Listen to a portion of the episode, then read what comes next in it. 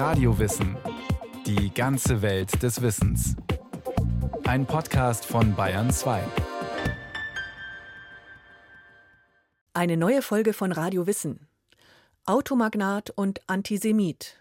US-Unternehmergenie und Nazi-Sympathisant. Wohltäter und Hitlers Vorbild. Henry Ford gilt als Mann mit zwei Gesichtern. Neuere Forschungen zeichnen ein differenzierteres Bild von Henry Ford. I will now call upon uh, the defendants uh, to plead guilty. Nürnberg, 23. Mai 1945. Prozess gegen die Hauptkriegsverbrecher vor dem Internationalen Militärgerichtshof. Angeklagter Baldur von Schirach, bis vor kurzem Reichsjugendführer der NSDAP. Schon als Jugendlicher begeistert er sich für Adolf Hitler, gibt von Schirach zu. Doch sein Hass auf Juden sei alles andere als deutschen Ursprungs. Das ausschlaggebende antisemitische Buch, das ich damals las, und das Buch, das meine Kameraden beeinflusste, war das Buch von Henry Ford, der internationale Jude. Ich las es und wurde Antisemit. Und damit ist Baldur von Schirach nicht allein. Hitler bewundert den Amerikaner. Er würdigt ihn in seinem Propagandawerk Mein Kampf. Ein Porträt des Industriellen mit den markanten scharfen Zügen und dem grauen Haar ziert 1922 Hitlers Büro in München. Für Verdienste um das Deutsche Reich nimmt der US-Autoproduzent 1938 sogar feierlich die höchste Auszeichnung entgegen, die der NS-Staat an Ausländer verleiht: das Großkreuz des Deutschen Adlerordens. Und ähnliche Anekdoten über Henry Ford gibt es viele. Sie nähren den Mythos um einen Mann, der ein Symbol des US-Fortschritts ist und zugleich den Erzverbrechern des 20. Jahrhunderts nahesteht. Ein Widerspruch? Nicht unbedingt. Als Unternehmer ist Henry Ford ein Revolutionär. Mit Gründung der Ford Motor Company in Detroit im Jahr 1903 krempelt er die noch junge Automobilindustrie völlig um. Er perfektioniert die Massenproduktion, fertigt Autos erstmals am Fließband und verkauft sie zu konkurrenzlos niedrigen Preisen. Ford schafft es, das Auto vom Privileg der Reichen zu einem Alltagsgegenstand zu machen. Wir haben ein Luxusgut genommen und es in eine Notwendigkeit verwandelt. Und das ohne Trick oder List. Als wir angefangen haben, unser heutiges Auto zu bauen, da hatte das Land nur wenige gute Straßen, Benzin war knapp und die Öffentlichkeit war überzeugt, dass ein Auto bestenfalls ein Spielzeug für Reiche ist. Unser einziger Vorteil war, dass es bisher nichts Vergleichbares gab. Schreibt Ford 1922 in seiner Autobiografie Mein Leben und Werk. Vor allem ein Modell der Ford Motor Company prägt nicht nur den Erfolg des Unternehmens wie kein zweites, es prägt um 1918 auch das Straßenbild der USA. Das Model T. Ein Automobil, das ohne festes Dach fährt und eher einem kleinen Pferdewagen mit Motor ähnelt. Henry Fords großer Bestseller wurde vor allem von Farmern in der ersten Dekade gekauft. Und das war so populär, dass die Ford Motor Company tatsächlich der Nachfrage immer hinterhergehinkt ist sagt der Wirtschaftshistoriker Professor Stefan Link. Er lehrt am Dartmouth College im Bundesstaat New Hampshire im Nordosten der USA. Schon seit Jahren forscht der Deutsche zur Ford Motor Company und dessen Gründer Henry Ford. Dass der bis heute als visionäres Unternehmergenie gilt, kommt für ihn nicht von ungefähr. Jobs in Fords Firma sind begehrt. Seit 1914 genießen die Beschäftigten Acht-Stunden-Schichten arbeiten nur fünf Tage pro Woche und bekommen fünf Dollar Lohn am Tag. Bedingungen, von denen die meisten in den USA zu Beginn des 20. Jahrhunderts nur träumen. Der Durchschnittsarbeiter schuftet täglich zehn bis zwölf Stunden und das für nicht mal den halben Lohn. Henry Ford, ein wahrer Wohltäter. Wer dann noch nach Fords Herkunft fragt, sieht vollends den wahrgewordenen amerikanischen Traum. Ein Junge auf einem Bauernhof von bescheidener Abstammung. Nie hat er das Innere eines Colleges gesehen, nie war er besonders daran interessiert, was in einem Schulhaus vor sich ging. Als Junge interessiert an Dampf- und Dreschmaschinen, auch an dem, was in einer Uhr vor sich geht. Immer mit dem Traum von einem selbstfahrenden Fahrzeug und Bildern, die er davon zeichnet. Beschreibt ihn Pfarrer Samuel Marcus 1923 in seinem Buch Henry Ford eine Interpretation. Als Vertrauter und enger Mitarbeiter hat er Ford über Jahre begleitet. 1863 in einer Kleinstadt westlich von Detroit in einfachen Verhältnissen geboren, als Autodidakt zum Großunternehmer und Multimillionär aufgestiegen, so die heroische Kurzversion von Fords Lebenslauf. Eine Version, die verschweigt, dass der Exzentriker und Einzelgänger mehrere Anläufe bis zum Erfolg seines Unternehmens braucht. Als sich der einstellt, ist Ford bereits 40. Eine Version, die die Rolle von Fords Ehefrau Clara verschweigt, die ihm damals bereits 15 Jahre eine wichtige Stütze ist. Und mit ihr den neun Jahre alten Sohn Etzel, der wohl unter Henry Ford leidet. Als Vater war er schwach, insofern als das, das einzige Kind, das dieser Ehe entsprang mit Clara, nämlich Etzel Ford, dass er wirklich versuchte, seinen Sohn Etzel gewissermaßen zu einem jungen Henry Ford zu bilden. Und das kann natürlich nicht gut gehen urteilt Stefan Link. Details, die oft hinter Berichten von Henry Fords Bescheidenheit und Bodenständigkeit zurückstehen müssen. Wo andere in der Automobilindustrie längst Schlösser gebaut hätten, da schätzt Ford die Ruhe und Abgeschiedenheit seines Hauses und seiner Familie. Auch gesellschaftlich drängt es den Farmersohn nicht in die Salons der sozialen Aufsteiger. Aus Sicht von Stefan Link passt das gut zum Bild, das Ford von sich selbst hat. Er hat sich selber immer als einen Renegaten gesehen und gegen dieses Milieu der amerikanischen Großunternehmen. Und in diesem Sinne hat er versucht, die Ford Motor Company aufzuziehen. Wenn man schaut, wie Henry Ford angefangen hat, er hat eben als eigentlich Bastler angefangen. Und das wird äh, auf dem Nachhinein so ein bisschen als geniale Unternehmensidee dargestellt. Dennoch gehen Fords unternehmerische Entscheidungen letztlich auf, als der Erfolg mit dem Fließband, die verringerte Arbeitszeit und die hohen Löhne ihn quasi über Nacht zum Star machen. Das ist ihm zu Kopfe gestiegen. Er hat dann tatsächlich das Gefühl gehabt, dass er etwas herausgefunden hatte, im Besitz einer Wahrheit oder einer Erkenntnis war, die anderen gefehlt hat. Und das hat auf jeden Fall seine Arroganz und Enthobenheit gefüttert. Hinzu kommt, die viel gerühmte Fünf-Tage-Woche führt Ford nicht ein, um seinen Leuten ein besseres Leben zu ermöglichen, sondern um ihren Konsum zu steigern. Er trifft diese Entscheidungen mit Kalkül. Menschen, die nur fünf Tage die Woche arbeiten, konsumieren mehr Waren als Menschen, die sechs Tage die Woche arbeiten. Menschen, die mehr Freizeit haben, brauchen auch mehr Kleidung. Sie essen eine größere Auswahl an Lebensmitteln. Sie brauchen mehr Transportmöglichkeiten. Dieser höhere Konsum erfordert eine höhere Produktion. Schreibt Ford in seiner Autobiografie.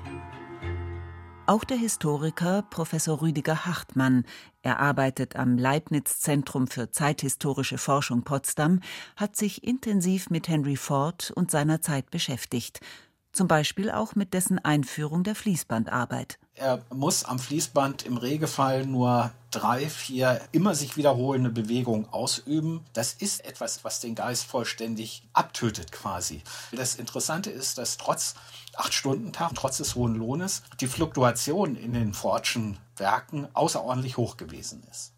Der überdurchschnittliche Lohn und eine reduzierte Arbeitszeit kompensieren offensichtlich nicht die Monotonie der Fließbandarbeit. Und die vermeintlich traumhaften Bedingungen in Fords Fabriken haben noch einen weiteren Preis. Ford richtet eine spezielle Abteilung ein, die sicherstellt, dass seine strengen Vorstellungen von Moral und Anstand eingehalten werden, das sogenannte Sociological Department. Wer nicht Fords Ideal eines amerikanischen Arbeiters entspricht, spürt es auf dem Lohnzettel. Das gefürchtete Sociological Department, das waren eigentlich Spitzel, die in die Arbeiterhaushalte geschickt wurden, um nachzuschauen, dass die sich auch wirklich gut verhielten.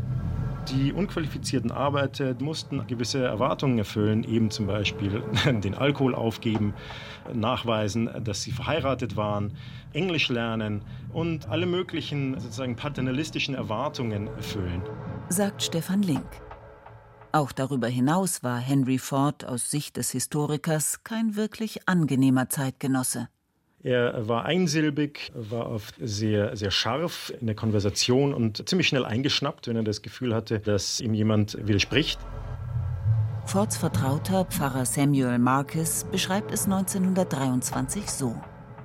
Häufig wurde einem Mann, der gehen sollte, nicht gesagt, er soll gehen. Er wurde gemobbt. Anderen wurde aufgetragen, in seiner Abteilung dafür zu sorgen. Seine Arbeit wurde ihm weggenommen. In einem Fall gingen abends mehr als 80 Männer in einer Abteilung nach Hause, ohne zu wissen, was sie erwartet. Und nicht nur das beschert Ford den Ruf eines Diktators. Ford betreibt ein eigens geschaffenes Service Department, eine interne Sicherheitsabteilung, die gegen Demonstranten und Gewerkschafter vorgeht. Ihr Leiter, der zwielichtige Ex-Soldat und Boxer Harry Bennett, agiert mit seiner Truppe oft so brutal, dass sie den Beinamen Fords Gestapo erhalten. Dabei handelt Ford im Grunde nicht böswillig, glaubt Stefan Link. Schließlich bietet er ihnen ja Bedingungen wie kein anderer. Er kann nicht verstehen, warum Arbeiter, denen er ein Angebot macht, was in seinem Sinne großzügig ist, warum die das ausschlagen und stattdessen äh, zum Beispiel äh, eigene Gewerkschaften gründen und agitieren und eventuell vielleicht sogar streiken. Das kann er nicht verstehen. Und das ist der Ursprung des Misstrauens und der besonderen Gehässigkeit, die Ford den Eigenorganisationen der Fließbandarbeiter gegenüberbringt. Der Mussolini vom Highland Park. Mit diesem Titel quittiert 1928 die New York Times Henry Fords diktatorischen Führungsstil. Ein Bezug zum Faschismus, der aber auch abseits von Ford als Unternehmer nicht weit hergeholt ist. Denn als überzeugter Antisemit macht der Autofabrikant schon länger von sich reden. Von 1919 bis 1927 gibt er den Dearborn Independent heraus. In der kleinen Wochenzeitung erscheinen 91 Artikel, mit denen Ford gegen Juden hetzt, ihnen Raffgier und Faulheit unterstellt. Der Jude wird weltweit erneut kritisch und aufmerksam beobachtet. Obwohl nur wenig an der Zahl, kontrolliert er dennoch die Finanzen der Welt. Mehr als jede andere Rasse zeigt er eine ausgeprägte Abneigung gegen industrielle Beschäftigung und gleicht dies durch seine ebenso entschiedene Neigung zum Handel aus. Heißt es in einer Ausgabe im Mai 1920. Ford ist schon lange empfänglich für Verschwörungsideologien und Vorurteile. Wie viele andere damals glaubt er, dass Juden das internationale Bankensystem lenken. Für Ford stecken Juden letztlich hinter allem, was ihm nicht gefällt. Der Erste Weltkrieg, Jazzmusik, kurze Röcke. Als die Artikel des Dearborn Independent ab 1921 als Buch mit dem Titel Der internationale Jude, ein Weltproblem auch in Deutschland erscheinen, treffen sie dort einen Nerv. Für die noch relativ unbedeutenden Nationalsozialisten steigt Ford zu einem regelrechten Vorbild auf, als Industrieller und als Antisemit. Dieses Buch hat deswegen auf mich und meine Freunde einen so großen Eindruck gemacht, weil wir in Henry Ford den Repräsentanten des Erfolges, den Repräsentanten aber auch einer fortschrittlichen Sozialpolitik sahen. In dem elenden, armen Deutschland von damals blickte die Jugend nach Amerika sagt Baldur von Schirach 1945 vor dem Internationalen Militärgerichtshof aus. Hinzu kommt Fords Autobiografie. Mit Erscheinen im Jahr 1922, kurz vor Fords 60. Geburtstag, avanciert sie schnell zum internationalen Bestseller.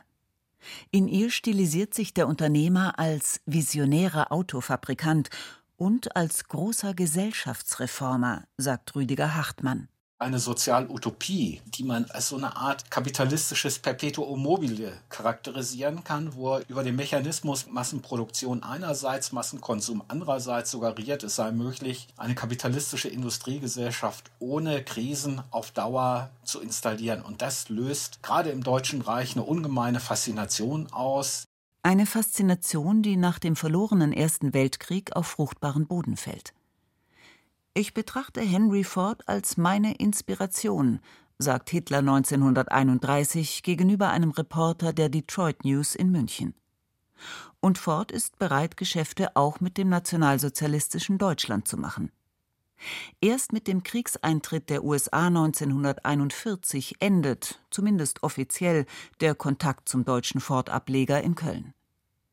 Wie Henry Ford im Detail zur NS-Bewegung steht, ist trotzdem schwer zu sagen weil in den 60er Jahren die entsprechenden Akten der Ford-Werke vernichtet wurden. Es gibt leider nur als Gerücht, das man nicht verifizieren kann, die breit kolportierte These, dass Ford, und zwar schon sehr frühzeitig, also ab Anfang der 20er Jahre, die frühe NSDAP finanziell massivst unterstützt hat.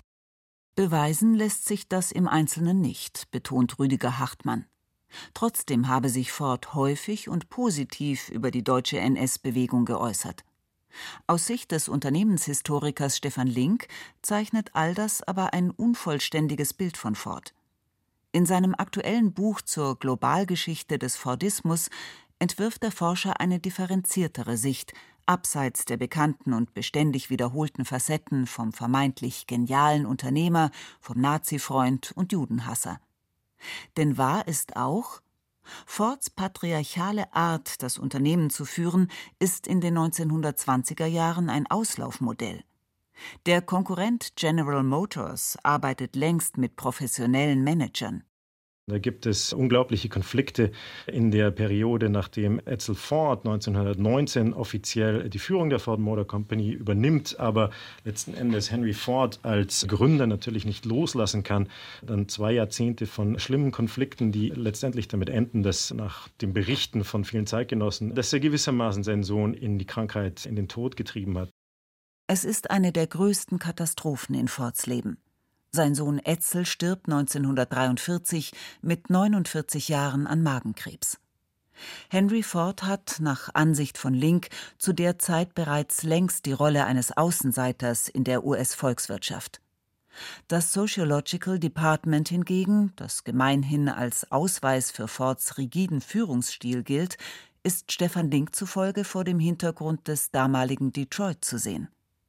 Zwischen 1900 und 1920 versechsfacht sich die Bevölkerung der Stadt, weil die Autoindustrie so viele unqualifizierte Arbeitsmigranten anzieht. Entsprechend chaotisch ist die Situation in Detroit. Ford will durch die Errichtung des Departments verhindern, dass die Arbeiter ihren Lohn verprassen. Es war eine Art Wohlstandsplan, aber an Bedingungen geknüpft. Der Mann und sein Zuhause mussten bestimmte Standards in Bezug auf Sauberkeit und als Bürger erfüllen. Es war keine Bevormundung beabsichtigt. Die Idee war, es sollte einen einzigartigen Anreiz für ein besseres Leben geben, und der beste war eine Geldprämie für ein ordentliches Leben. Als der gewünschte Erfolg ausbleibt, schließt Ford die Abteilung wieder, nach nur zwei Jahren. Und auch wenn Ford mit seiner Produktivität in Deutschland gut ankommt, es sind längst nicht nur die Nationalsozialisten, die Ford damit fasziniert. Auch in Italien und Japan entstehen Autofabriken nach dem US-Vorbild, ähnlich dem Volkswagen-Werk im niedersächsischen Wolfsburg 1938. In Stalins Sowjetunion existiert eine solche sogar schon seit 1932 die Ford Motor Company in Dearborn, westlich der Grenzen von Detroit, die empfängt seit den späten 20er Jahren sozusagen am laufenden Band technologisch interessierte Ingenieurskommissionen aus aller Herren Länder aber insbesondere aus den Ländern, die aktiv daran interessiert sind, zu versuchen, die heimische Automobilindustrie zu revolutionieren. Und das ist nur noch bedingt ideologisch zu erklären. Das ist ein Entwicklungswettkampf links und rechts in den 30er Jahren, als es darum ging, militärisch und industrielle Kapazität aufzubauen. Und da musste man in die USA, um sich anzuschauen, wie funktioniert moderne Industrie eigentlich. Nur die Nationalsozialisten sehen Stefan Link zufolge in Ford und seiner Firma auch ein Modell für ihre Ideologie. Fords Produktionskonzept hingegen begeistert auf der ganzen Welt, politisch links wie rechts. Als Antwort auf die globale Depression suchen Nationen nach Wegen in die wirtschaftliche Unabhängigkeit. Und die hängt ab von modernster ausländischer Technologie. Technologie wie der von Ford. Für den Historiker Stefan Link geht es daher weniger um die Frage, wie Ford sich in den Nationalsozialismus fügt, sondern wie passt Ford in den globalen Rahmen der 1920er und 1930er Jahre? In die Zeit zwischen den Weltkriegen, in die Zeit des großen New Yorker Börsencrashs 1929. Weltweit hat sich eine antikapitalistische Haltung breitgemacht. Auch der Antisemitismus stößt global auf breiten Zuspruch. Ich glaube, man muss das als globales Phänomen verstehen. Die frühen Nationalsozialisten oder diese Münchner Hinterzimmerpartei, aus der die nationalsozialistische Deutsche Arbeiterpartei ursprünglich erwuchs, ist aufmerksam geworden auf Henry Ford tatsächlich zunächst als führenden Antisemiten in Amerika, dessen Verschwörungstheorien und Antisemitismus eben kompatibel war mit den eigenen Vorstellungen. Stefan Link hält Henry Ford für ein Vorbild, das nicht nur die Nationalsozialisten zu dieser Zeit suchen. Fords Ansichten treffen einen Nerv in einer Welt, die Planwirtschaft und autoritäre Elemente als Weg der Zukunft sieht. Das ist interessant, wenn man versucht, die ganzen autoritären und aktivistischen Regime der 1930er Jahre nicht aus der jeweiligen nationalen Geschichte zu begreifen, sondern als Teil einer globalen antiliberalen Revolte. Wie passt eigentlich der Nationalsozialismus ideologisch, industriepolitisch, wirtschaftlich in diese Epoche, in die 20er und 30er Jahre global gesehen? Dann ergeben sich da interessante Perspektiven und Parallelen und eine davon ist eben zu entschlüsseln durch diese weltweite Fortbegeisterung. Begeisterung. Und Henry Ford selbst? Der genießt einerseits diese Begeisterung, den Erfolg seiner Firma und seiner Autobiografie. Andererseits scheint ihn später nicht mehr wirklich zu interessieren, was andere in sein Werk hineininterpretieren, resümiert Stefan Link. Zeitgenossen und Mitarbeiter berichten, je älter Ford wird, desto starrsinniger wird er, auch weil es der Ford Motor Company nicht immer glänzend geht. Seinen Antisemitismus widerruft Ford offiziell bereits im Jahr 1927, nachdem ihn amerikanisch-jüdische Zivilorganisationen verklagt haben. Persönlich legt Ford diese Überzeugung wohl nie ab, urteilt Rüdiger Hartmann. Er ist im Grunde genommen, was man so als verknarzten, verspießerten, mit Ressentiments vollgeladenen Kleinbürger charakterisieren kann, der, das hat er ja auch sehr kultiviert, von ganz unten nach ganz oben aufgestiegen ist. Henry Ford ist 83 Jahre alt, als er auf seinem Anwesen in Dearborn stirbt. Als er am Abend des 7. April 1947 einer unerwarteten Hirnblutung erliegt, stirbt Ford in den Armen seiner Frau Clara. Trotzdem stirbt er unglücklich. Sein Unternehmen, der Lebensinhalt des Self-Made Mans, war Ford entglitten. Mit seinem Enkel Henry Ford II. als Firmenchef hatten zuletzt doch noch solche Manager das Sagen bekommen, die sich nie vom Fließband hocharbeiten mussten.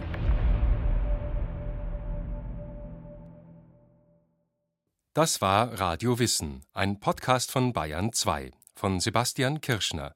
Es sprachen Rahel Comtes, Carsten Fabian, Jerzy May und Andreas Derschall. Technik Susanne Harasim und Robin Ault.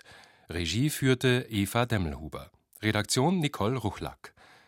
Wenn Sie keine Folge mehr verpassen wollen, abonnieren Sie Radio Wissen unter bayern2.de slash podcast und überall, wo es Podcasts gibt.